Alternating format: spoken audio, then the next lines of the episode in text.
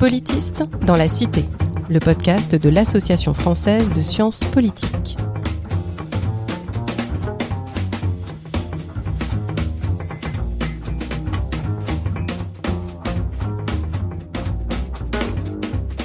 Bonjour et bienvenue dans Politiste dans la Cité, le podcast qui vous parle des sciences du politique et de leur contribution à la vie politique en France et à l'étranger. La science politique, c'est une discipline, des concepts, des controverses, mais c'est aussi, et peut-être avant tout, un métier fait par des enseignantes chercheuses et enseignants-chercheurs qui œuvrent au quotidien à produire et à transmettre des savoirs sur la manière dont le pouvoir est façonné, légitimé, mis en œuvre, contesté, hier comme aujourd'hui. Je suis Marie-Clouy et aujourd'hui, je vous propose un épisode un peu particulier puisqu'il est consacré à une chercheuse qui n'est pas là pour parler d'elle. Cette chercheuse, c'est Fariba Adelha. Depuis le 5 juin 2019, soit presque trois ans, Fariba Adelha est privée de liberté en Iran, condamnée à 50 ans de prison pour des motifs très politiques, lui ayant valu d'être d'abord emprisonnée, puis assignée à résidence sous bracelet électronique, avant d'être réincarcérée depuis le 12 janvier 2022.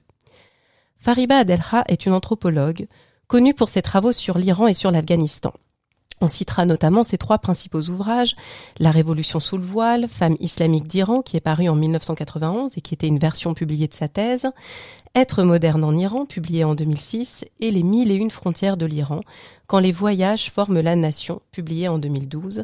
Trois ouvrages qui s'ajoutent à de nombreux travaux sur la circulation des clercs, sur les Afghans exilés en Iran, sur les conflits fonciers en Afghanistan ou encore sur les impasses de l'aide internationale dans l'Afghanistan post-2001.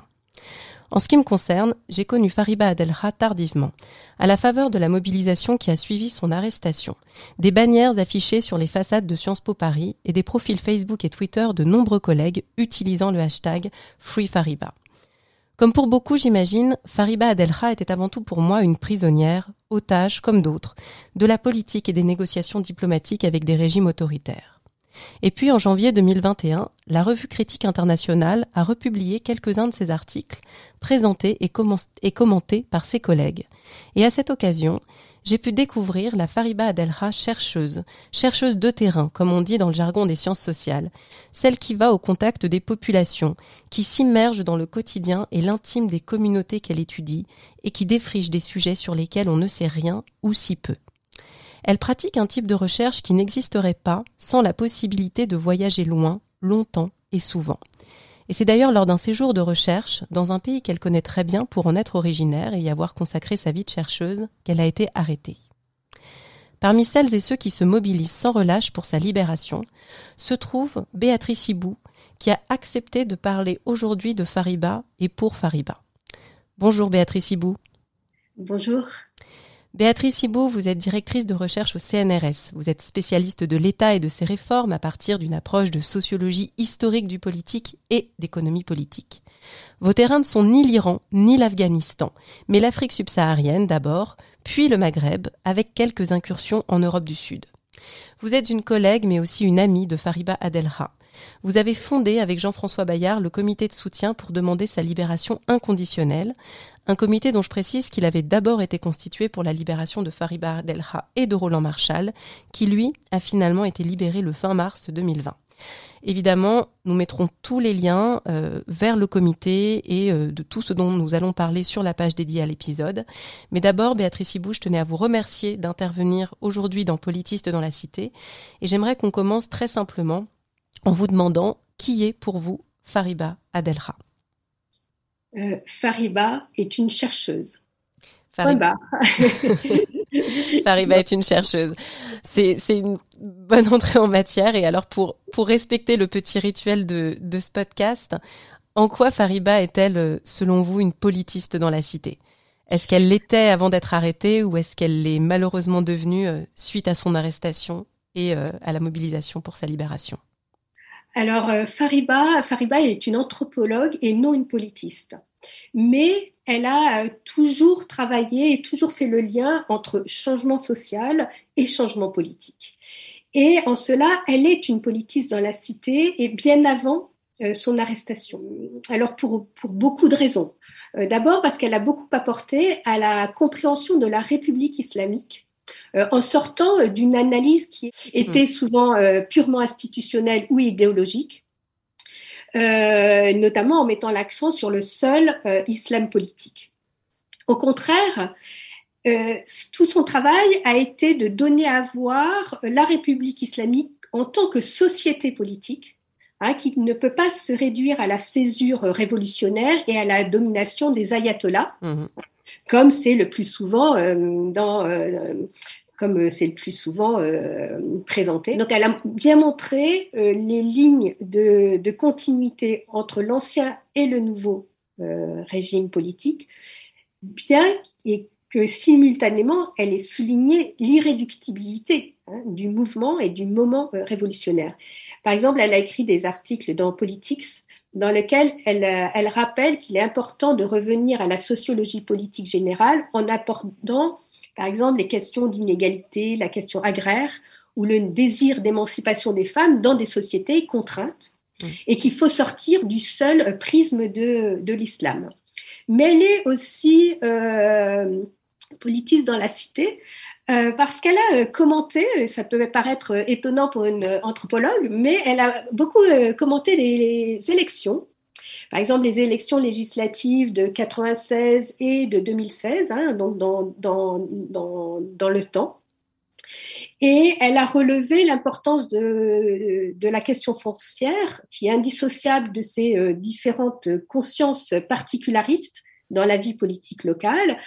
Elle a euh, montré euh, que le fait électoral permettait euh, l'expression de la diversité, notamment ethnique et confessionnelle, et de territoires historiques dans les provinces. Elle a montré aussi le processus de professionnalisation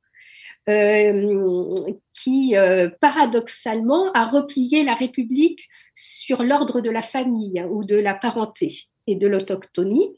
Elle a conduit aussi, euh, me semble important, euh, une critique dans ses travaux sur l'Afghanistan et euh, une critique de l'intervention américaine. Et elle a déconstruit les concepts de développement, de state building, en montrant l'importance du foncier et de la question agraire. Particulièrement bien montré les contradictions du state building. Mm. Et on en voit toute l'importance aujourd'hui hein, en Afghanistan.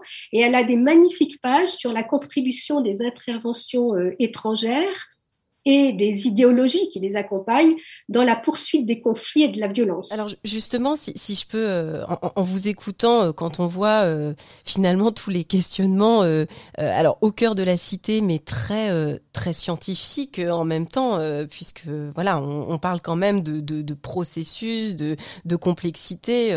en quoi, du coup, ces travaux ont, ont pu-ils paraître dérangeants pour le pour le pouvoir en place? Et d'ailleurs dans quelle mesure le, pouvoir en place euh, suivait ces travaux euh, Pouvait-il euh, y avoir accès, ne serait-ce que ça, accès intellectuellement, je veux dire?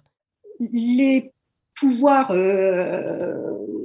afghans ou surtout iraniens en l'occurrence mmh. ont pu avoir accès à ces, travaux parce que Fariba a toujours tenu à traduire mmh. ses travaux également en persan. Et justement, pour bien montrer qu'elle n'a jamais rien fait d'autre que de la recherche et qu'elle n'a jamais rien fait d'autre que de l'anthropologie sociale et politique. Euh, et euh, d'ailleurs, il n'est pas sûr du tout euh, que ce soit le contenu même de ces travaux qui l'ont fait arrêter. Hein. c'est extrêmement complexe, on ne sait, c'est très très opaque, mais il semble bien que ce soit une décision purement politique Hein, et donc on, ne connaît pas bien les tenants et les aboutissants, hein, et qui concerne beaucoup plus les jeux euh, factionnels internes et surtout les relations avec l'Occident. Euh, mais évidemment, euh, comme elle n'a pas d'activité politique, ils ne peuvent que chercher du côté scientifique. Mmh. Et du coup, par exemple, tous les interrogatoires qu'elle a eu à subir, comme Roland d'ailleurs auparavant, ont été tournés sur la recherche. Hein, et rien d'autre. Mm. Euh, et, au contraire, elle a toujours incarné, euh, il me semble, l'indépendance de la recherche par rapport euh, évidemment aux politiques, mais aussi au mode, au mode théorique ou au mode idéologique et aux normes ambiantes. et évidemment aussi aux politiques, aussi bien du régime comme de l'opposition. Hein. Alors, ça ne veut pas dire, pour répondre vraiment à votre question, que ces recherches n'ont aucun intérêt pour le régime. Au contraire, ils ont pu être considérés comme dérangeants par des acteurs qui n'ont une compréhension des sciences sociales euh, quasi nulle. Il faut bien se rendre compte que ces gens-là ne savent pas euh, ce que sont euh, les sciences sociales. D'autant plus, ça c'est un point qui est souvent, alors du fait du, du, caractère autoritaire du régime, mais aussi de la société, une société qui a été colonisée ou paracolonisée. Et cette colonisation, c'est souvent accompagné euh, de la présence de chercheurs hmm. qui étaient très proches euh, de, des, autorités euh, coloniales, hein, pour rester dans le moment de la colonisation. on se rappelle des anthropologues, des des archéologues, etc., qui ont toujours représenté aussi le hmm. pouvoir. Et donc, il y a une permanence hein, de, de cette compréhension euh, d'une euh, recherche proche de hmm. Euh, de, de l'espionnage, etc., hein, de, et de la connaissance pour une puissance politique. Une recherche qui serait par essence politique ou qui servirait des intérêts politiques. Des intérêts politiques. Et euh, peut-être aussi une autre chose qu'il faut souligner dans le cas de l'Iran, c'est que euh, il y a euh, dans les pouvoirs, dans les élites politiques actuellement au pouvoir, aucune connaissance de l'étranger. Alors, mm. au mieux, ils connaissent l'Afghanistan, le Pakistan, la Chine, mais dans le contexte actuel, surtout de justement de euh, de coupure avec euh, l'Occident, il n'y a aucune connaissance de l'étranger. Donc tout, tout ça s'accumulant, la euh, recherche n'est vue que comme de l'espionnage, mm. hein. euh, quelque chose de louche en tout cas. Et euh, bon, cela dit, Fariba n'est pas unique. Hein. Euh, Sariba, elle n'est qu'une des quinzaines euh, hmm. d'universitaires qui ont été euh, arrêtés ou, qui sont encore arrêtés. Euh, et donc, Fariba n'est pas un cas si particulier. Hein. Il y a une volonté de l'Iran de monnayer hein, des universitaires et pas seulement des universitaires. Oui, et ce qui confirme aussi d'une certaine manière que ce n'est pas euh, sa recherche à elle en particulier, voilà, qui pourrait être euh, particulièrement euh, dérangeante.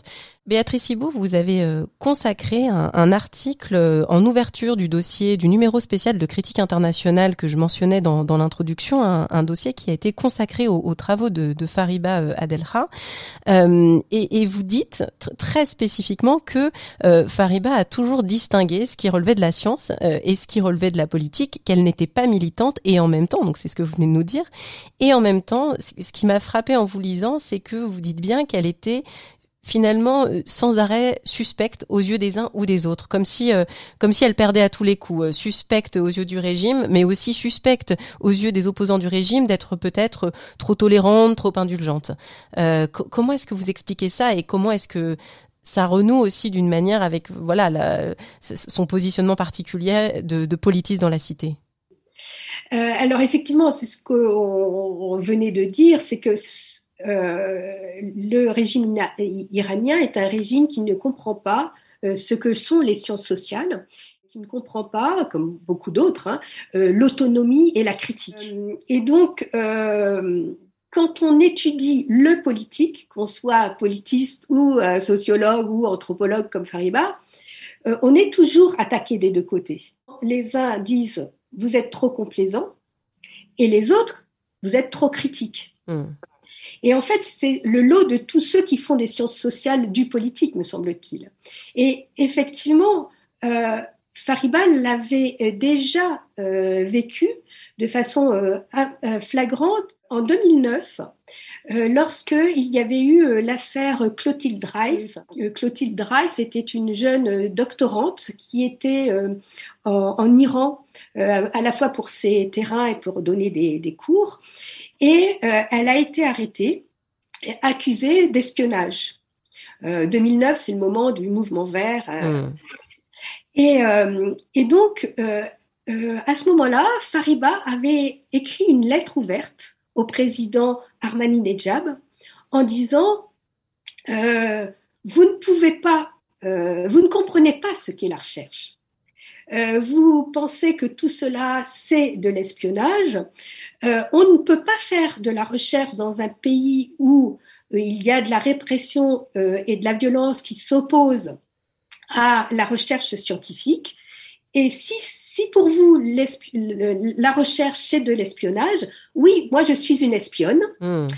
Euh, et elle avait conclu sa lettre en disant euh, moi tout, tout, dans toute ma carrière j'ai essayé euh, et c'est là aussi qu'elle est une, une politiste ou une anthropologue dans la cité.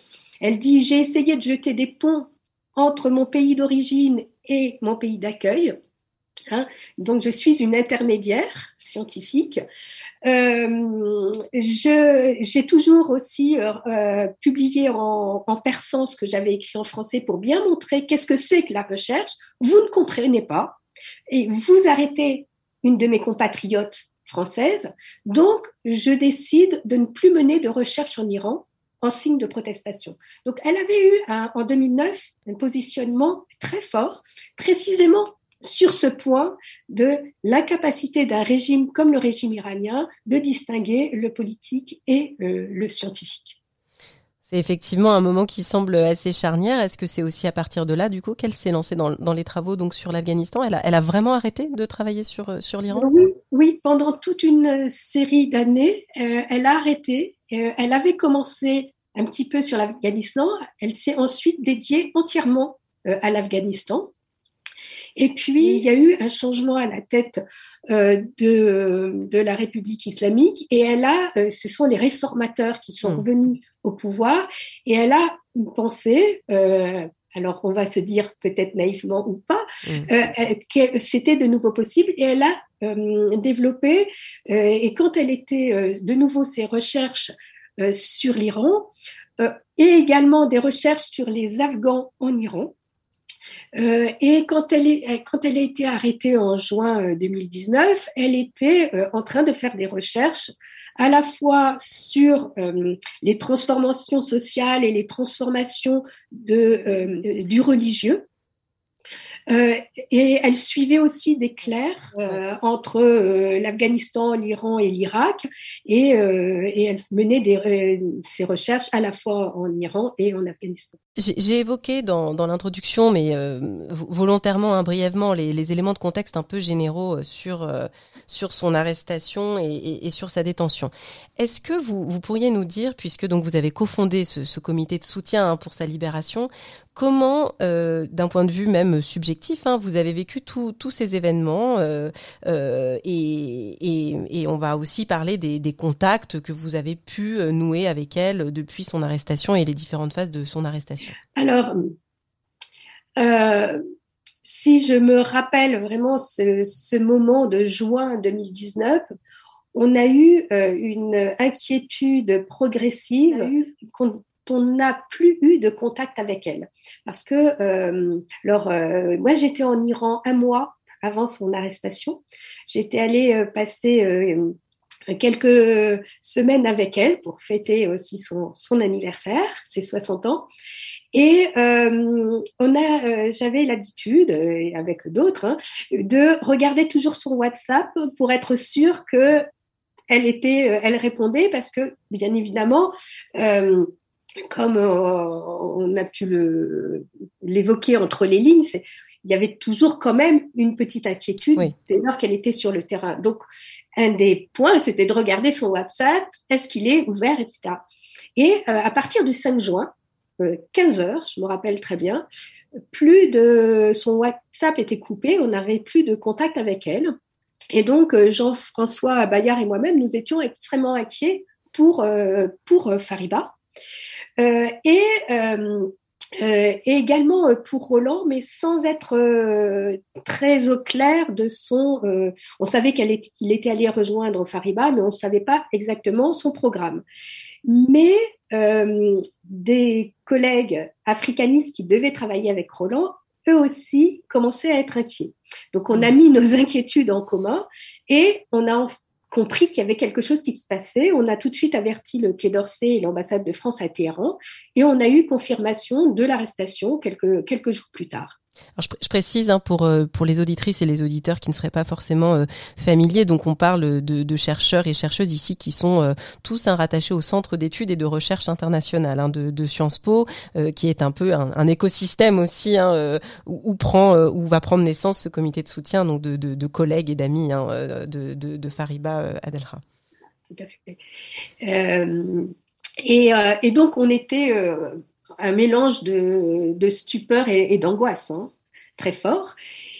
Euh, et une période aussi de malaise parce que le Quai d'Orsay euh, nous a demandé de ne pas communiquer. Euh, ils avaient l'espoir. Parce que eux, ils avaient des informations. Du coup, ils, ils ont pu vous confirmer ou vous dire Alors, nous les avions mis au courant euh, et dès lors qu'on nous les avons mis au hmm. courant de euh, l'absence, ils ont activé leur réseau et ils ont dit oui, ils ont été arrêtés. Je ne sais pas exactement s'ils ont attendu notre appel pour faire la recherche, mais, euh, à ce moment-là, donc vers le 20 juin, quelque chose comme ça, le Quai d'Orsay nous a demandé de ne pas communiquer sur l'arrestation de Fariba Delra et de Roland Marshall, avec l'espoir que en laissant cela euh, dans euh, la discrétion, dans, la discrétion, là, il pourrait négocier une, euh, une sortie, une libération. malheureusement, ça ne s'est pas fait. Et le 16 juillet, le nom de Fariba Adelra est sorti dans la presse iranienne. Donc, du coup, nous avons communiqué sur Fariba, mais le Quai d'Orsay nous a demandé aussi de ne pas sortir le nom de Roland Marshall qui n'était pas sorti dans la presse iranienne.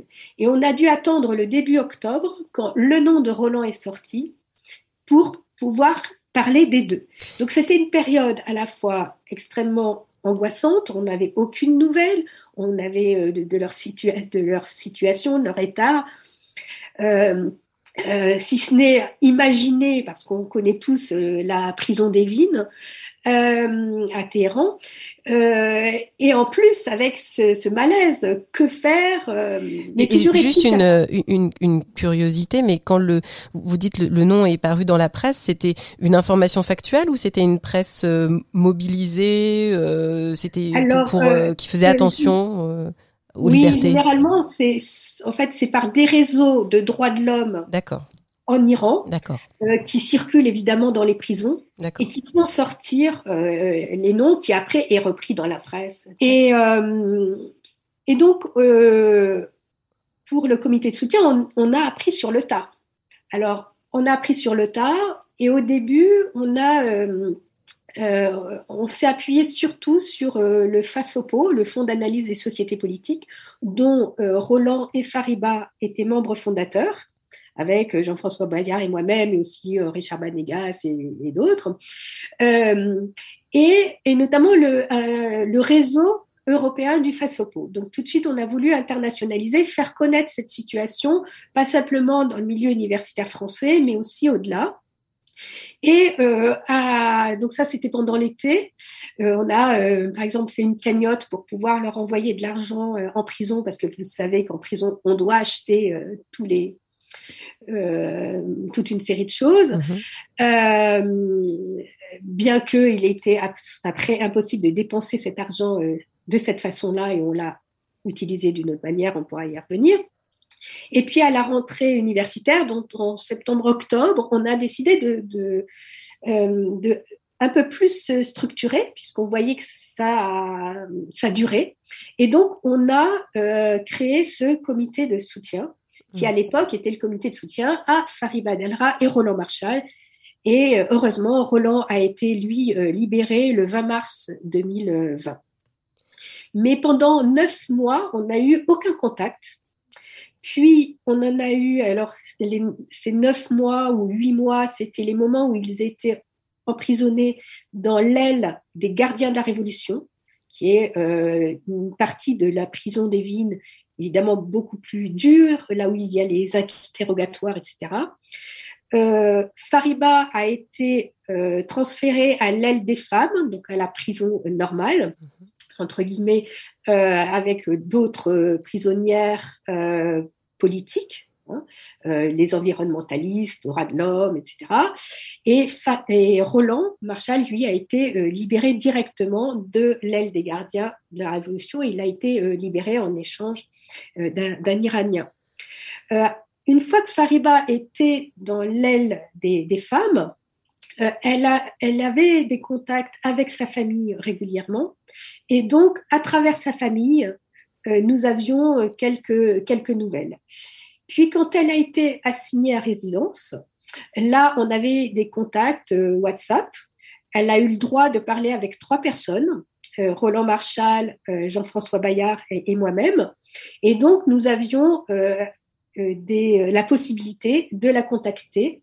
mais hélas, depuis sa réincarcération pardon, le 12 janvier de cette année, on est à nouveau sans aucune possibilité euh, de, joindre euh, Fariba.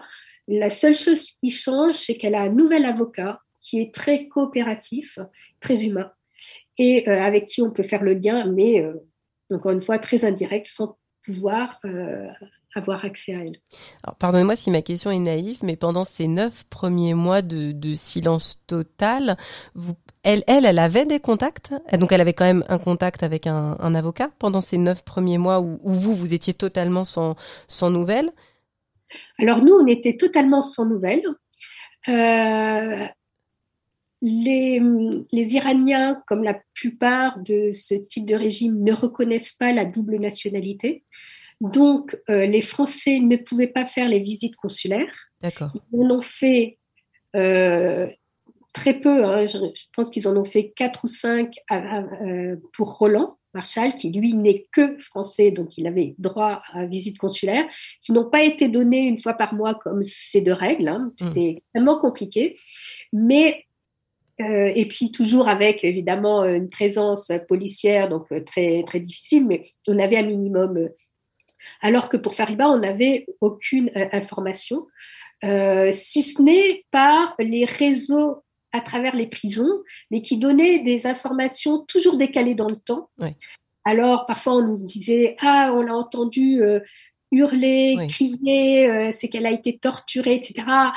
Euh, après en avoir parlé avec Fariba, elle disait non, c'était que je devais me défendre et que je criais parce que c'était la seule façon pour laquelle ils arrêtent de me, de me torturer psychologiquement, mais pas euh, physiquement. Euh, mais donc, on n'avait que des informations très, très, très mmh. éparses. Euh, on a eu l'information, mais elle était déjà dans l'aile des femmes quand elle a fait sa grève de la faim. pendant 45 jours ou 54, je ne sais plus, jours. voilà. Et, et, et, alors, ça je reviens à votre toute première question sur euh, Politis dans la cité. Euh, en prison, elle a été une euh, politiste ou une anthropologue dans la cité, puisque quand elle avait fait sa grève de la faim, c'était pour dénoncer son emprisonnement, mais pas foncièrement son emprisonnement elle personnellement, mais de, de, chercheurs. Hein. Mm. À l'époque, elle était emprisonnée avec Kylie Moore-Gilbert, donc cette euh, anglo-australienne qui depuis a été euh, libérée, elle aussi échangée. Mm. Et euh, elle, elle avait, c'était un slogan qu'on avait repris. Elle disait je je me bats pas que pour moi, je me bats pour la recherche, qui est une reconnaissance de qu'est-ce que c'est que la recherche, la liberté scientifique. Et elle avait ce slogan sauver les chercheurs, sauver la recherche pour sauver l'histoire. Mm. Euh, et, euh, et, elle savait, elle savait que vous vous mobilisiez du coup parce que si vous vous aviez des informations très parcellaires, qu'est-ce qu'on peut imaginer qu'elle avait elle comme information, même par tous ces réseaux un petit peu euh, obscurs? Alors pendant qu'elle était dans l'aile des gardiens de la Révolution, je pense qu'elle n'avait aucune idée du, du soutien.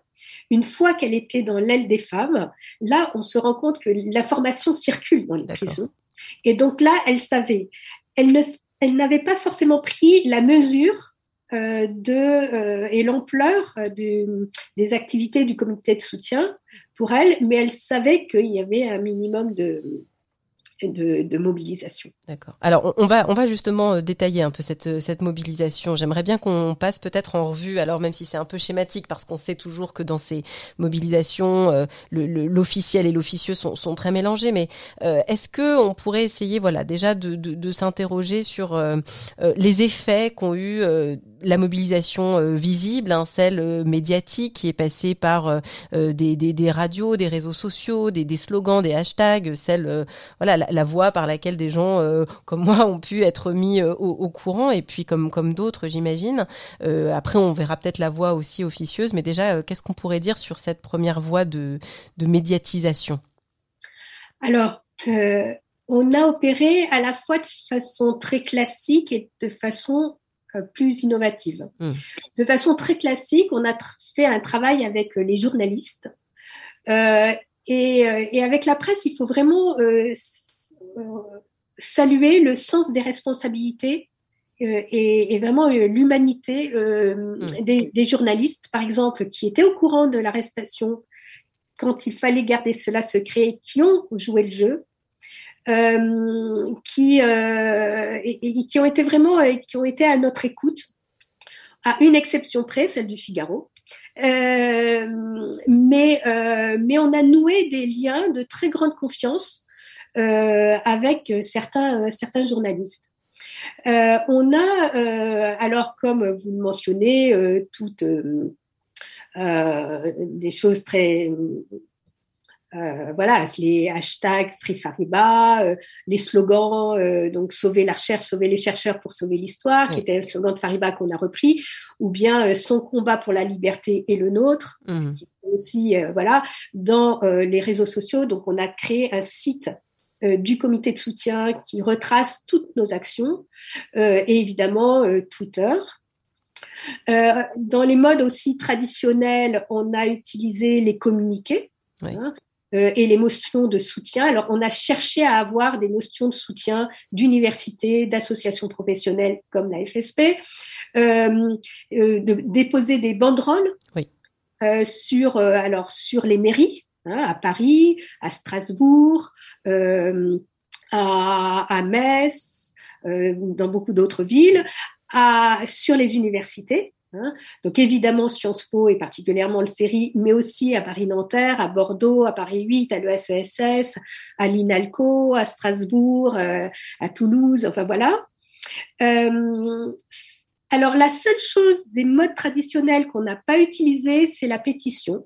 Mhm. parce qu'on a jugé que c'était absolument pas utile dans le cas de Fariba, parce que les autorités, et je vais y revenir tout à l'heure dans l'officieux, les autorités françaises sur Fariba et Roland ont été très mobilisées.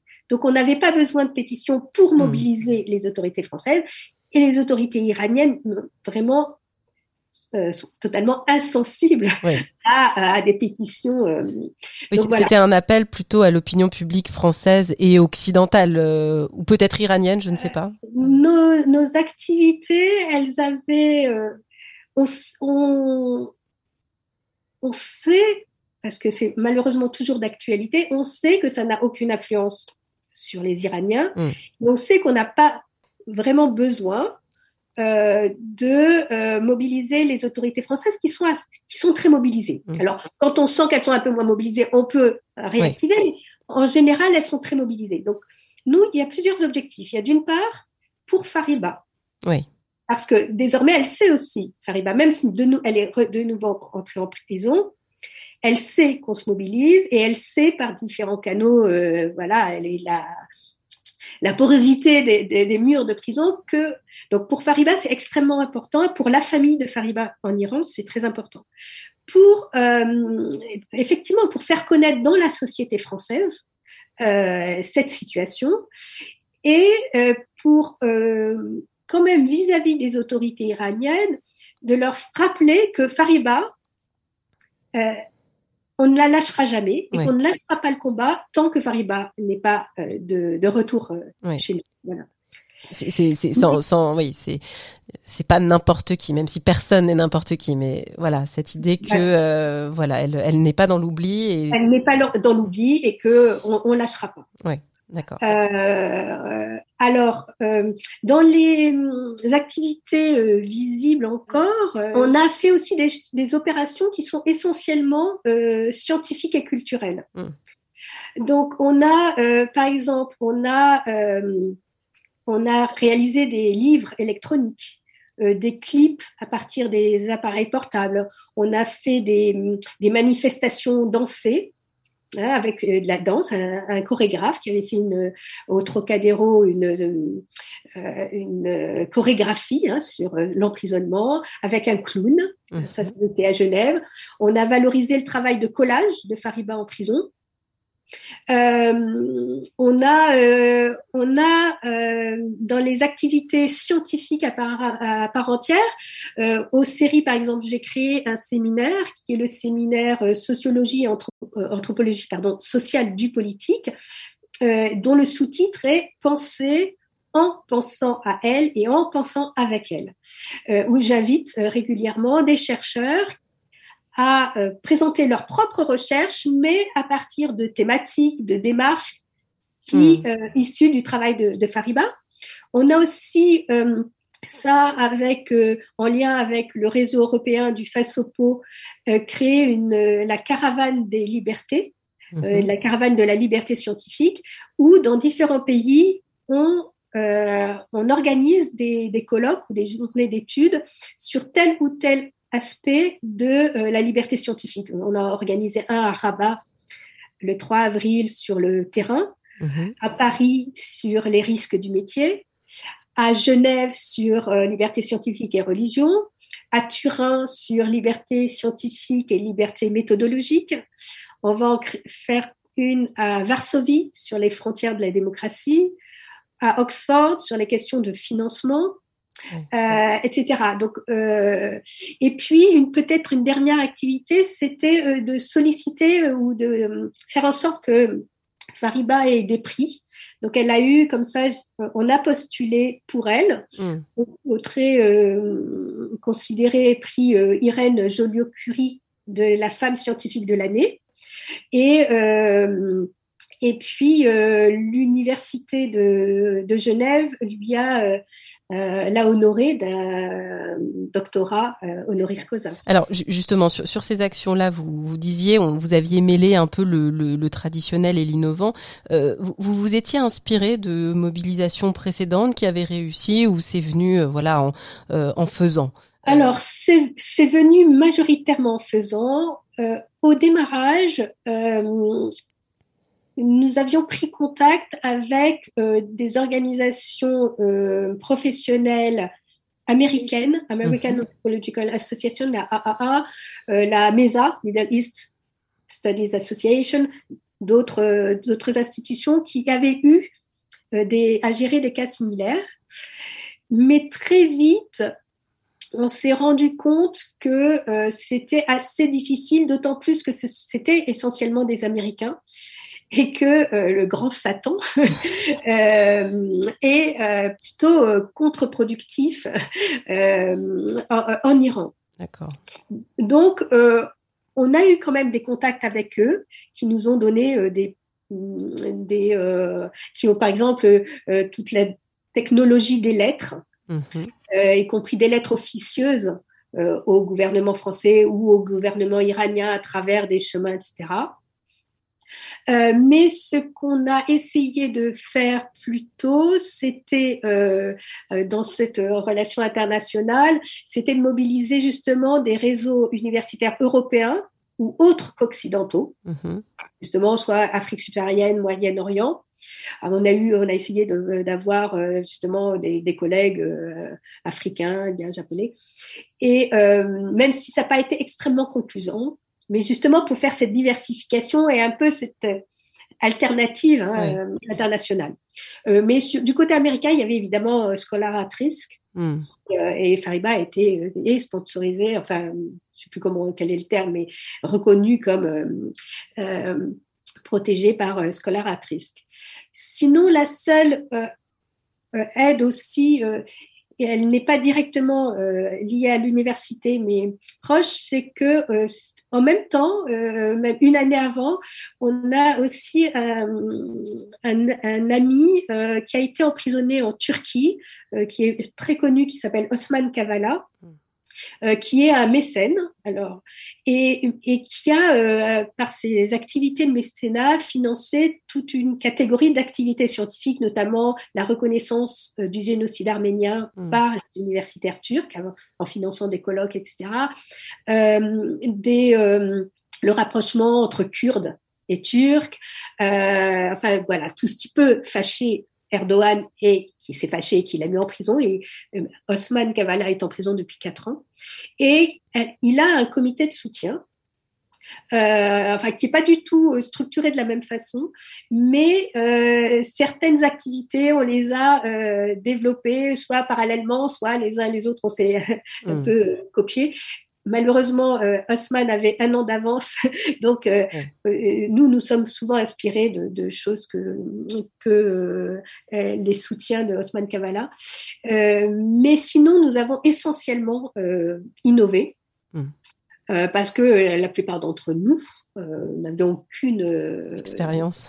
Aucune expérience et que finalement, tout est toujours très spécifique. Oui, et puis c'est vrai que en tout cas, c'est peut-être mon point de vue, mais cette campagne marque aussi beaucoup par euh, une forme d'individualisation, même si elle se veut universelle avec cette idée de ce combat qui est le nôtre, mais il y a aussi sa photographie qui est euh, qui a été euh, mise un petit peu partout. Voilà, enfin c'est le fait qu'on parle de Fariba maintenant, donc comme voilà comme si comme un individu vraiment, mais qu'on avec une proximité. Donc c'est vrai qu'il y a, il y a aussi une forte individualisation dans cette dans oui, cette campagne. mais en même temps, nous on met toujours l'accent sur liberté scientifique et dans toutes nos activités, euh, on se bat pour Fariba, évidemment, parce qu'on s'est créé comme comité de soutien pour euh, Roland et Fariba et maintenant pour Fariba.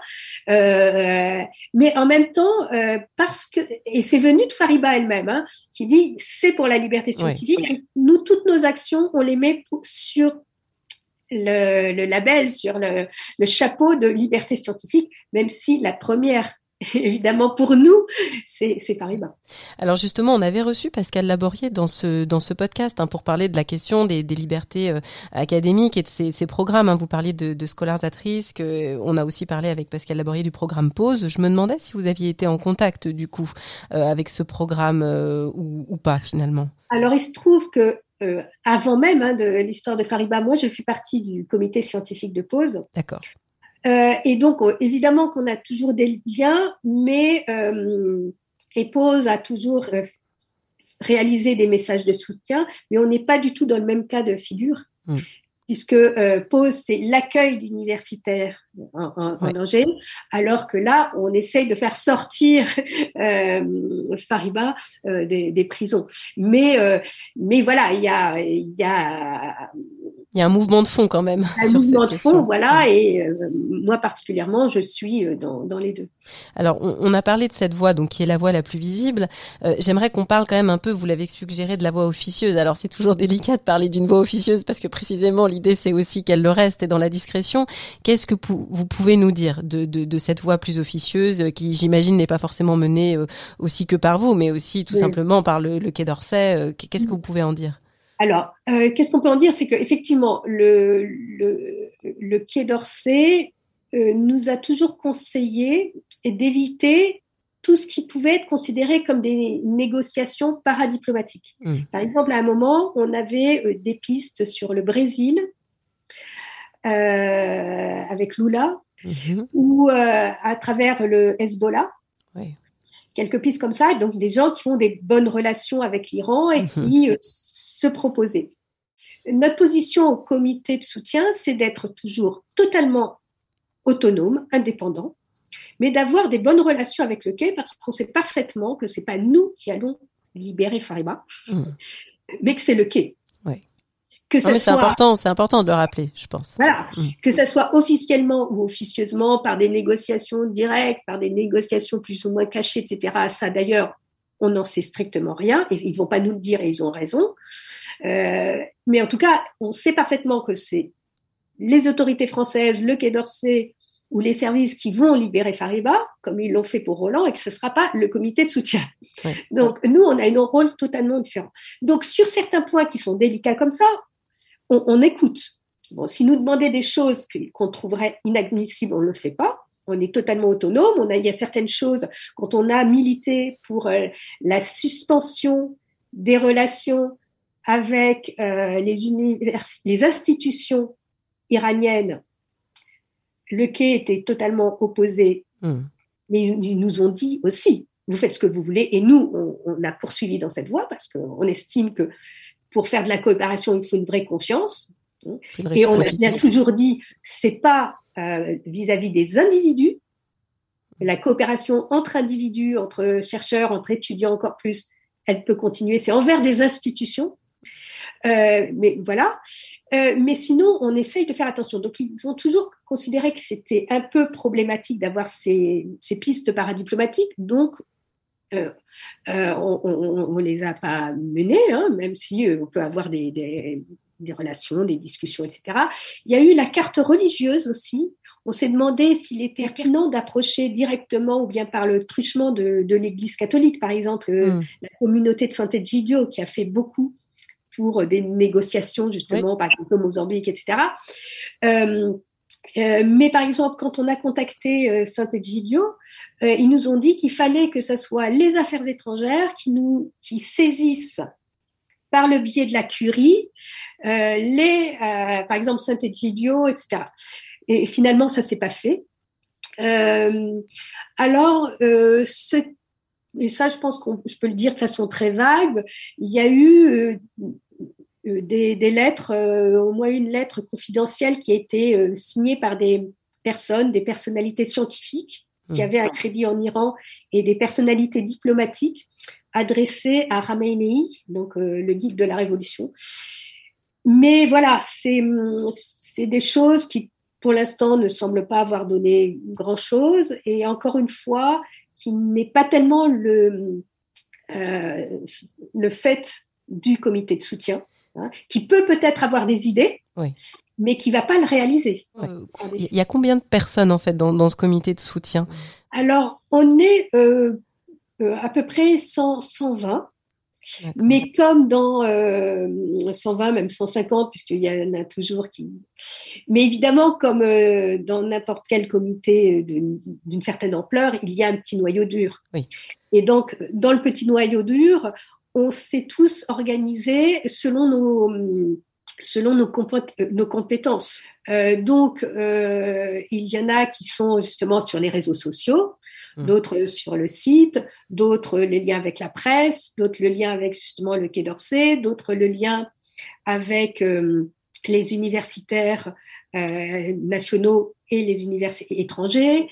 La, raison pour laquelle je vous pose aussi cette question, c'est pour savoir aussi si tout simplement euh, il y a pu avoir des moments où vous avez eu, alors peut-être pas des désaccords, mais des dilemmes sur les meilleurs modes d'intervention, euh, sur euh, comment faire, ou alors vous avez toujours été assez soudés avec ce, ce noyau dur hein, que vous constituez aussi pour pour mener un peu l'action? Non, on a été, on a été toujours très très soudés. Euh, et en phase, on a eu euh, un, un, moment de, de, débat entre nous à propos, euh, du, à propos de Roland Marshall quand le Quai d'Orsay nous a demandé de ne pas divulguer son nom, mmh. quand celui de Fariba a été divulgué. les uns disant il n'y a aucune raison qu'on ne divulgue pas son nom et c'est pas à la presse de le divulguer, c'est à nous. Et d'autres disant c'est euh, pas nous qui allons libérer euh, ni Roland ni Fariba, donc suivons euh, les demandes du Quai d'Orsay. Donc voilà. Donc il y a eu cette tension, ce, tension non, c'est pas une tension, mais en tout cas un, débat, voilà. on a eu on a eu, c'est pas vraiment un débat parce qu'on était d'accord, mais à un moment donné, on nous a demandé de faire le lien, enfin, euh, on nous a demandé, c'est pas on, c'est Richard euh, Radcliffe, le mari de Nazanin euh, Zaghari Radcliffe, qui est aussi emprisonné, qui elle venait du monde de des ONG. Richard Radcliffe a demandé à ce qu'on se structure ensemble et que on, mène des actions contre le gouvernement iranien ou contre le gouvernement britannique et mhm. français ensemble. Et là, mais là, ça a été très consensuel. on a tranché en disant on ne peut pas mêler les deux euh, combats qui sont très différents, hum. mais on va se soutenir mutuellement. C'est-à-dire que quand là, par exemple sur Twitter, on se diffuse, voilà. Mais euh, chacun a pris sa propre voie parce que les enjeux sont pas les mêmes. L'attitude du gouvernement britannique n'avait rien à voir avec celui du gouvernement français. Euh, l'histoire non plus, Iran, de l'Iran avec la France et la Grande-Bretagne n'est pas le même. Nazanin, c'est un choix très politique parce que c'était sur la question sur la dette euh, britannique, euh, euh, la, dette, enfin de l'argent que les Britanniques doivent à la République islamique d'Iran, alors que nous, c'est c'est très scientifique. Et d'ailleurs, notre slogan et notre et quand je vous disais qu'on avait tout inventé, notamment, on a inventé cette catégorie de prisonnières scientifiques, à laquelle on tient beaucoup et qui fait partie de, de l'identité du comité de soutien.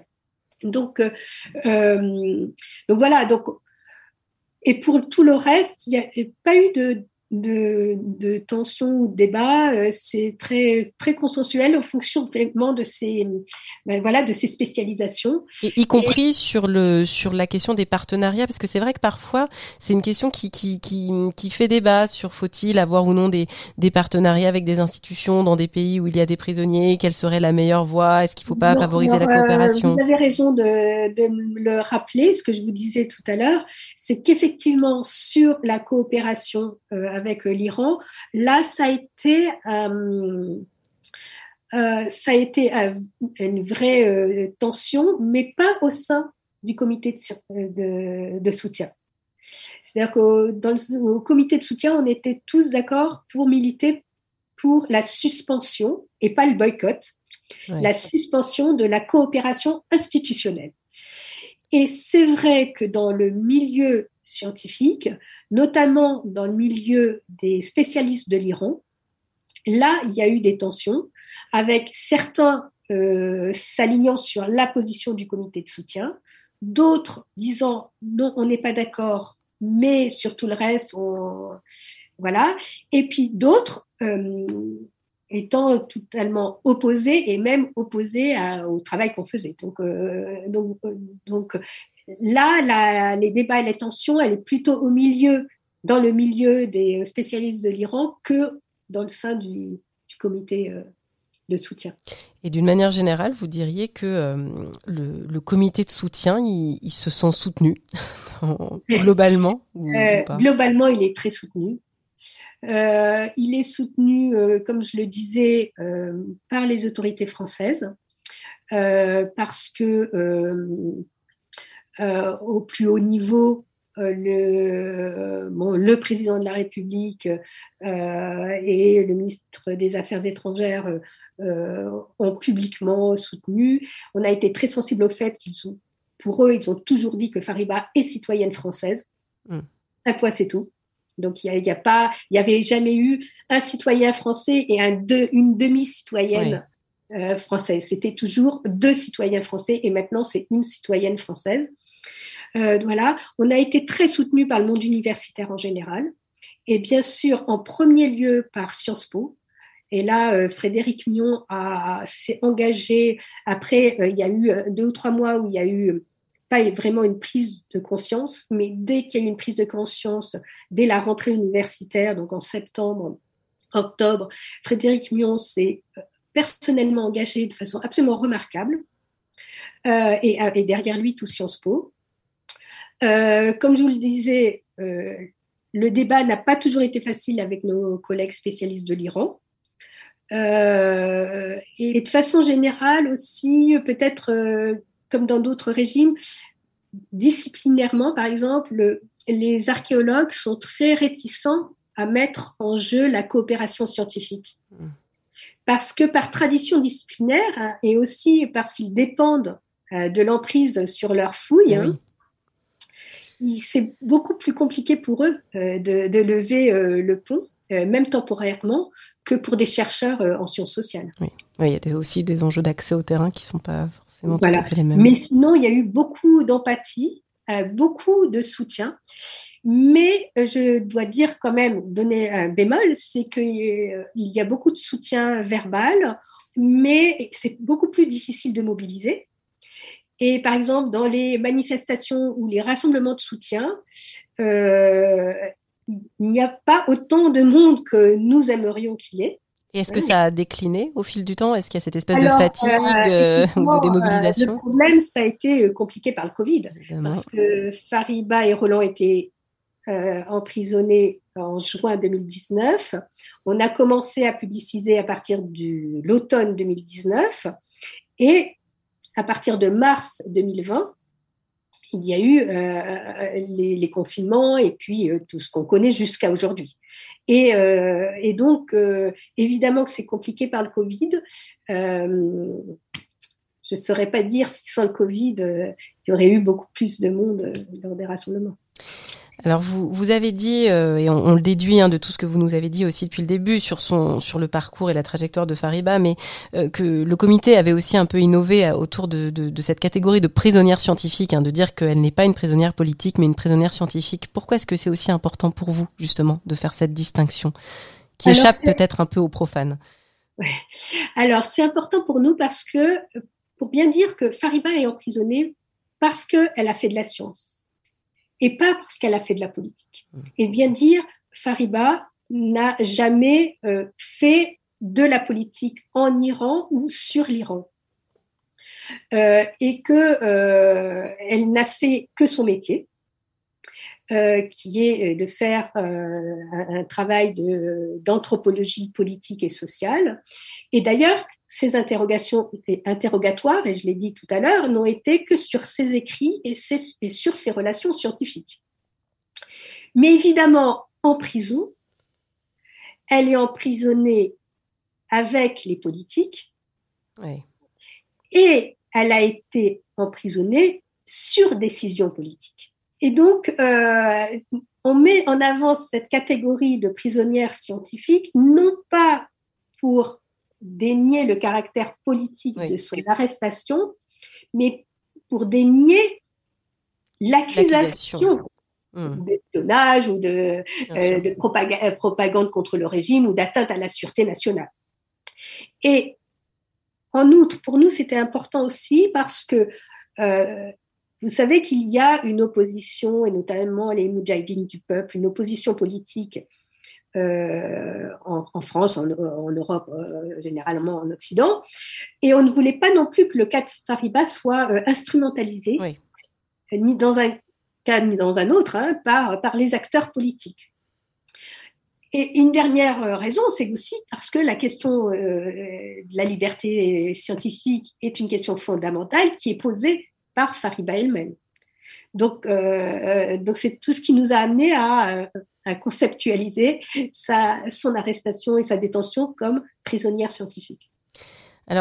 On, aura bien compris que Fariba, euh, c'est une, c'est une chercheuse hein, qui, est, qui est spécialiste de l'Iran. Et, c'est vrai que dans ces moments-là, quand on, quand on réfléchit et qu'on ressasse, on peut pas s'empêcher un peu de faire de l'histoire contrefactuelle et, et se dire ah si elle n'y était pas allée et, si elle se savait en danger. Alors est-ce que, est-ce que comment vous réagissez à ces discours où vous savez il y a un petit peu cette idée parfois que que finalement les chercheurs prennent des risques? Est-ce que par exemple Fariba elle-même, euh, vous qui la connaissez bien, elle se, elle se savait potentiellement en danger Comment est-ce qu'on comment est-ce qu'on peut réagir à cette question Alors, il faut, il faut dire, hein, il faut rappeler que Fariba euh, va en Iran euh, pour ses recherches depuis 30 euh, ans. Alors, elle savait que ça pouvait lui arriver, puisque son passeport avait été confisqué plusieurs fois, elle avait été interrogée de façon épisodique et elle, elle était euh, suivie ou bien euh, des gens s'intéressaient à elle et elle savait que c'était des gens des services, par exemple. Mm. Donc, elle savait qu'il y avait quelque chose. Évidemment, elle n'a jamais anticipé euh, l'ampleur et elle n'a pas anticipé d'être arrêtée et condamnée à 5 ans de, de, prison, etc. Mais elle, elle, savait, puisque toujours, euh, bon, nous qui sommes proches, que ce soit euh, Roland Marshall, Jean-François Bayard ou moi-même, quand elle partait en Iran, euh, bah, comme je vous le disais, on faisait attention à son WhatsApp, on, l'appelait souvent pour savoir comment ça se passait, etc. Donc il y avait des petites choses, mais jamais de cette ampleur, cette ampleur-là. D'autant plus que Fariba, je l'ai dit tout à l'heure, mais je pense que c'est important à rappeler, a toujours publié en perso. Donc elle, montrait qu'elle n'avait rien à cacher. Et elle a fait traduire beaucoup de ses textes. Elle a, a publié, par exemple, un numéro de la revue euh, euh, Monde musulman et Méditerranée, elle entier sur euh, guerre et terre en Afghanistan. Elle l'avait fait traduire en pashtun. D'autres écrits, elle les a fait traduire en persan pour justement pour. alors, euh, d'une certaine façon, elle peut peut-être même avoir pris plus de risques, mais un autre type de risque en Afghanistan. En Afghanistan, hmm. elle est allée euh, euh, dans les environs de Bamiyan, elle dans les zones considérées comme talibans, elle elle a fait des terrains absolument incroyables, mais mais voilà. Après, c'est pas Fariba n'est pas une exception. Je veux dire que euh, malheureusement dans la région, c'est courant. Et euh, on est obligé de se rappeler du cas de Giulio Reggiani, hein, ce doctorant euh, italien de, Cambridge qui a été assassiné par les services égyptiens. Et, et, qui, et qui, pour le coup, a vraiment donné le là Mmh. tragique euh, et qui montre aussi que ce genre de régime ne, ne recule de, devant rien. Hein. Est-ce que vous craignez les justement euh, les, les, conséquences aussi pour euh, la, la, la, jeune recherche aujourd'hui dans, dans, ce que ça peut nous dire de euh, de, de, voilà de, de, mise en garde vis-à-vis de ces terrains dits à risque sur, sur les conséquences justement au-delà de, de, Fariba vous qui êtes en contact aussi justement avec avec beaucoup de, chercheuses et chercheurs est-ce que est-ce que ça fait une tragique jurisprudence? Alors je sais pas si c'est le cas Fariba, entre guillemets, euh, qui fait jurisprudence, ou si on est dans un moment assez, euh, comment dire, euh, assez dangereux et assez inquiétant, parce que il y a, c'est ce que j'avais essayé de d'expliquer aussi dans, dans, un texte que j'ai fait dans Société politique comparée avec Irène Bono, on est dans un moment d'idéologie du risque et, de tout voir à partir d'une construction politique du risque. Or, euh, le risque, euh, Fariba, elle n'a pas pris de risque en allant en Iran. Ça fait 30 ans qu'elle allait en Iran, etc. Euh, le risque, mais ça va être interprété comme un risque et on, le voit aussi sur par exemple, euh, au CNRS, moi je suis CNRS, je dépends d'un euh, fonctionnaire défense qui va colorier euh, les zones en pays à risque. Par exemple, je travaille sur le Maroc, c'est considéré comme un pays à risque par le fonctionnaire défense. Je fais de la, recherche depuis 30 ans sur le Maroc. Je sais que c'est pas un pays à risque. Et donc, le problème vient de la définition par qui est défini le risque. Mm. À mon avis, il faut qu'il soit défini par le chercheur, euh, par, par, par, nous, et non par euh, des fonctionnaires, par l'administration, qui ne vont pas du tout avoir la même définition du risque, ou par la diplomatie même. Euh, par exemple, les cartes euh, dessinées euh, par la diplomatie et par le quai euh, en jaune, orange ou rouge, c'est pour des touristes, mais pas pour des chercheurs. Les chercheurs qui connaissent le terrain, ils savent très bien évaluer euh, qu'est-ce qui est euh, risqué ou pas risqué. Donc, alors, ce qui est vrai en même temps, et qu'il faut pas nier et que je ne nie pas, c'est que ça devient de plus en plus difficile de faire des terrains dans certains pays. L'Égypte euh, ou euh, les pays du Golfe, on, le sait bien, c'est là où il y a eu des assassinats, des, euh, des chercheurs emprisonnés. Mais il y a d'autres risques dont on ne parle pas, par exemple la Chine. ou, la Russie. Donc, je pense que il faut aussi réfléchir à qu'est-ce que c'est que le risque, comment il est construit politiquement, diplomatiquement, et à faire très attention à ne pas être bureaucratisé et mmh. fonctionnalisé et à être et, à garder cette autonomie hein, d'évaluation du risque par par les chercheurs. Écoutez, euh, merci beaucoup Béatrice Sibou euh, d'avoir pris euh, la parole aujourd'hui pour Fariba Adelha dans Politiste dans la Cité. je remercie bien sûr hein, les auditrices et les auditeurs pour leur écoute, ainsi que l'Association française de sciences politiques hein, qui, qui, produit ce podcast. Et je vous encourage vraiment à aller regarder les liens vers vers la page qui, qui, qui, est dédiée à l'épisode. on va se quitter non pas sur une question insolite, mais sur un morceau que vous nous avez communiqué Béatrice Hibou, c'est un morceau du maître Salman Saleh, qui est auteur-compositeur, qui est joueur de tar et de setar, et qui est euh, professeur de, Fariba, euh, en espérant euh, que notre échange, nos pensées et cette musique eh bien, pourront lui, lui parvenir. Merci beaucoup. Merci à Marie-Ekem, merci à, la FSP pour, pour ce podcast. Merci à vous.